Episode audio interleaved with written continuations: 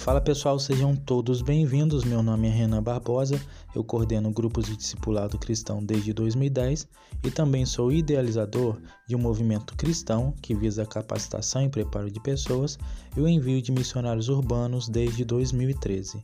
Eu faço esse podcast para servir você. Toda semana tem conteúdo inédito e exclusivo, você só encontra por aqui temas que variam entre gestão de projetos, relacionamentos, bem-estar, motivacional, sociedade, cultura, entre outros. Hoje eu compartilho com vocês um insight.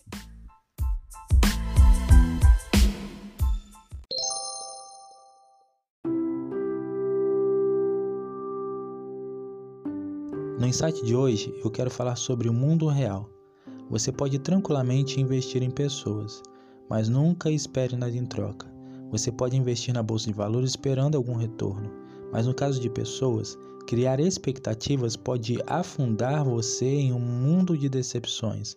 No mundo ideal, as pessoas amam umas às outras. Ninguém julga para não ser julgado. A família é a que mais preserva os familiares e aqueles que nos ofendem e perseguem são perdoados sem demora e ressentimentos. Mas no mundo real as coisas não são bem assim. Os familiares fofocam, amigos traem, e quem deveria amar abandona. Enquanto vivemos a batalha ideal versus real, precisamos aprender a sobreviver no mundo como ele realmente é. Nesse mundo real, a inveja é forte, os críticos são profissionais e a mentira flui em velocidade banda larga. Temos mais desgastes emocionais do que alegria com, a, com as pessoas. Nossos olhos podem sim mirar o que é ideal, porém é preciso que nossa mente e coração estejam vacinados contra as epidemias emocionais do mundo real que tentam nos infectar. Invejosos sempre irão existir e você sempre terá que lidar com eles. Rancorosos e perseguidores também.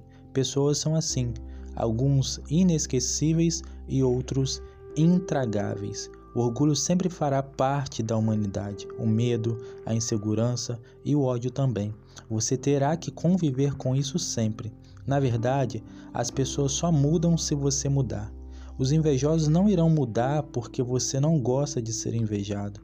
O crítico não irá parar de criticar você porque você está se sentindo chateado.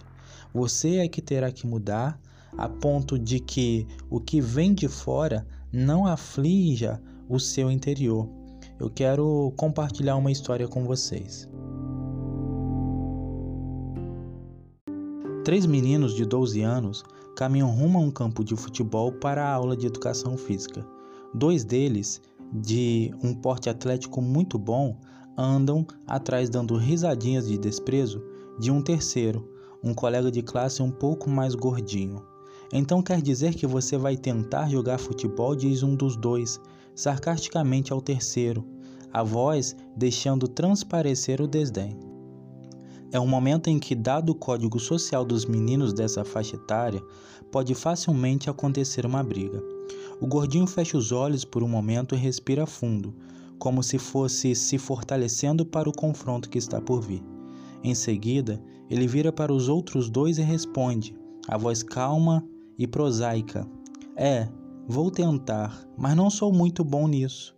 Depois de uma pausa, ele acrescenta: Mas sou ótimo em artes. Consigo desenhar muito bem qualquer coisa que você me mostrar. Depois, apontando para o antagonista, diz: Agora você, você é muito bom em futebol. Realmente fantástico. Eu gostaria de ser tão bom quanto você algum dia, mas eu não sou. Talvez eu consiga melhorar um pouco se continuar tentando. O primeiro menino, agora desarmado e deixando de lado o desdém, diz em um tom amigável: Bem, você não é tão ruim de bola assim. Talvez eu possa te ensinar alguns macetes para você jogar melhor. O que eu quero dizer com essa história é que o mundo real ele é duro. Muitas vezes nós vamos ouvir coisas é, em que não gostaríamos. E por isso eu digo para você é, três pontos que podem de fato te auxiliar a ter uma vida melhor nesse mundo real. O primeiro é você controlar as suas emoções, como no caso desse menino um pouco mais gordinho, ele soube ali controlar as suas emoções, inclusive fazendo com que os seus amigos abaixassem ali o tom de voz. O segundo ponto é que você precisa ter automotivação, você precisa se estimular.